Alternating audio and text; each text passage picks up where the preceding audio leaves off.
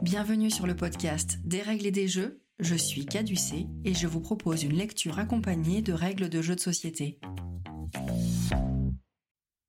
Aujourd'hui, je vous propose de découvrir le jeu de société District Noir, sorti dans vos boutiques favorites en septembre 2022.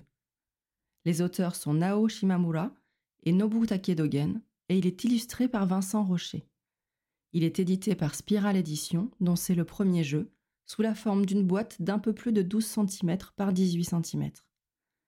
District Noir est un jeu pour deux joueurs, d'une durée de 15 minutes et recommandé à partir de 10 ans. Il est commercialisé au prix d'environ 16 euros. Les mécaniques du jeu. District Noir est un jeu de duel qui récompensera les collections de cartes que vous réussirez à constituer.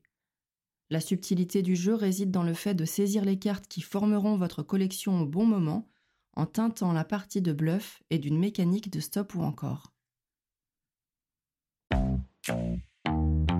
La thématique.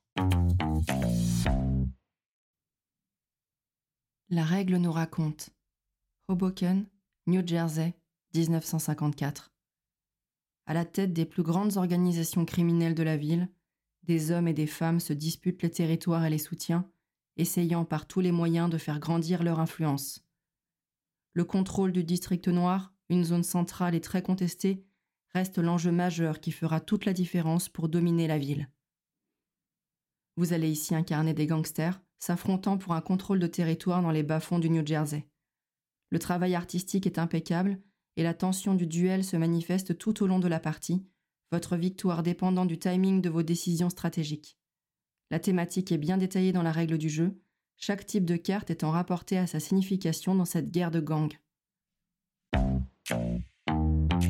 Le matériel. Dans la boîte de District Noir, vous trouverez 47 cartes au format tarot de 112 par 61 mm. Parmi ces cartes, 26 cartes de soutien qui comportent des valeurs de 5 à 8 et en nombre d'exemplaires correspondant à leur valeur. 5 cartes de valeur 5, 6 cartes de valeur 6, etc. 7 cartes alliances de couleur verte qui apportent des bonus de plus 2 à plus 4. 9 cartes trahison de couleur rouge qui sanctionnent d'un malus de moins 1 à moins 3. 3 cartes villes qui représentent des lieux stratégiques et qui ne comportent aucune valeur numérique, ainsi que deux aides de jeu recto-verso qui détaille le nombre d'exemplaires de chaque carte dans le jeu et un rappel du mode de décompte des points. Vous trouverez aussi un jeton camp, type jeton de poker, chaque face représentant l'un des deux camps incarnés dans le jeu. Dans la règle du jeu, l'éditeur a pris le parti d'utiliser le terme générique de joueuse au lieu de joueur, et je respecterai ce choix en l'utilisant également pour la suite de cette lecture accompagnée. La mise en place. District Noir est un jeu exclusivement à deux. Commencez par choisir quel camp vous souhaitez incarner et prenez chacune la carte d'aide de jeu correspondante devant vous. Lancez ensuite le jeton de camp. La joueuse qui a choisi la face qui apparaît visible sera la première joueuse de la première manche et prend le jeton devant elle. Mélangez les 45 cartes du jeu Retirez ensuite trois cartes sans les regarder et placez-les dans la boîte du jeu. Elles ne seront pas utilisées lors de cette partie. Distribuez cinq cartes face cachée à chaque joueuse. C'est votre main de départ. Placez les cartes non distribuées restantes en une pile face cachée au centre de la table. Tirez deux cartes de cette pioche et placez-les face visibles en formant une ligne qui part depuis la pioche. Vous pouvez commencer la partie. Le déroulement de la partie. Une partie de District Noir se déroule en quatre manches. Lors de chaque manche, en commençant par la première joueuse et en jouant un tour de rôle, vous allez effectuer l'une des deux actions suivantes. Jouer une carte depuis votre main au bout de la ligne commune formée sur la table, ou prendre les cinq dernières cartes jouées de la ligne, mais cette action ne sera possible qu'une seule fois par manche. Ainsi, lors d'une manche, chaque joueuse a donc 6 tours. 5 tours de pose de cartes depuis sa main et un tour de récupération de cartes sur la ligne au centre de la table pouvant intervenir à n'importe quel moment de la manche durant son tour de jeu. Voici quelques précisions concernant l'action prendre des cartes. Cette action, et surtout le moment où vous vous déciderez à la réaliser lors d'une manche, est décisive dans le duel que vous avez engagé avec votre partenaire. Rappelez-vous qu'elle ne peut être déclenchée qu'une seule fois par manche et par joueuse.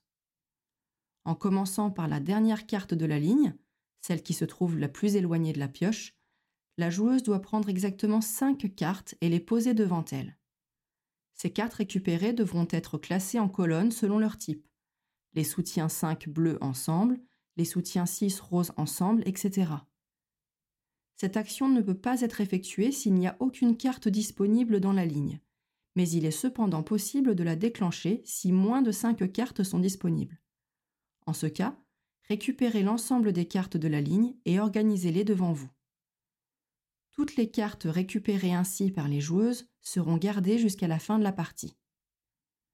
Lorsque les deux joueuses ont effectué six actions et ont donc leurs mains vides et leur action récupérée des cartes faites, c'est la fin de la manche. Il est tout à fait possible que des cartes soient encore présentes dans la ligne de jeu commune. Elles sont laissées en place pour la manche suivante. S'il reste des cartes dans la pioche, les joueuses piochent 5 cartes chacune pour refaire leurs mains, et une nouvelle manche commence en donnant le jeton camp à l'autre joueuse, qui le retourne pour le faire correspondre à la face symbolisant son camp, et devient la première joueuse pour la manche suivante. Si la pioche est vide, vous avez réalisé vos quatre manches et la partie est terminée. La fin de partie. Dans District Noir, il existe une condition de victoire immédiate. Si, durant n'importe laquelle des manches, une joueuse parvient à rassembler les trois cartes villes devant elle, la partie s'arrête immédiatement et cette joueuse remporte la partie sans que les scores ne soient calculés. Sinon, à l'issue des quatre manches, lorsque la pioche est vide, le calcul de score se fait de la façon suivante. Pour chaque type de carte soutien, les cartes numérotées de 5 à 8, regardez quelle joueuse a la majorité. Cette joueuse marque un nombre de points égal au chiffre représenté sur ce soutien. Celle qui a le plus de cartes 5 marque 5 points, etc. En cas d'égalité sur un type de soutien, aucune des deux joueuses ne marque de points pour ce soutien. Ensuite, chaque série complète de 4 soutiens différents, c'est-à-dire un lot de soutiens 5, 6, 7 et 8, rapporte 5 points de victoire supplémentaires par lot.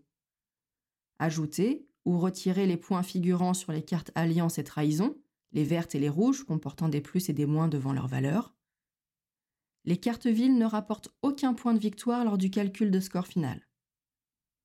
La joueuse qui a le total de points le plus élevé remporte la partie. En cas d'égalité, la joueuse qui l'emporte est celle qui a gagné la majorité sur les cartes de soutien 8, puis 7 s'il y a une nouvelle égalité, et ainsi de suite. Mon avis sur le jeu. District Noir, dans un format minimaliste et se présentant rapidement comme un jeu de collection, réussit à sortir du lot de par sa mécanique de timing décisif, de bluff et de prise de risque. Lors de ma première partie, j'ai rapidement pris conscience de son intérêt et les sensations de tension au cours du jeu sont au rendez-vous dès que vous comprenez le dilemme permanent que District Noir vous impose à chaque tour de jeu. C'est taquin, c'est malin, l'édition est léchée et il ressort avec plaisir. Alors, laissez-vous tenter. Maintenant que les règles du jeu n'ont plus de secret pour vous, prenez le temps de jouer et de vous amuser. Merci d'avoir écouté cet épisode et à bientôt pour un prochain Des règles et des jeux.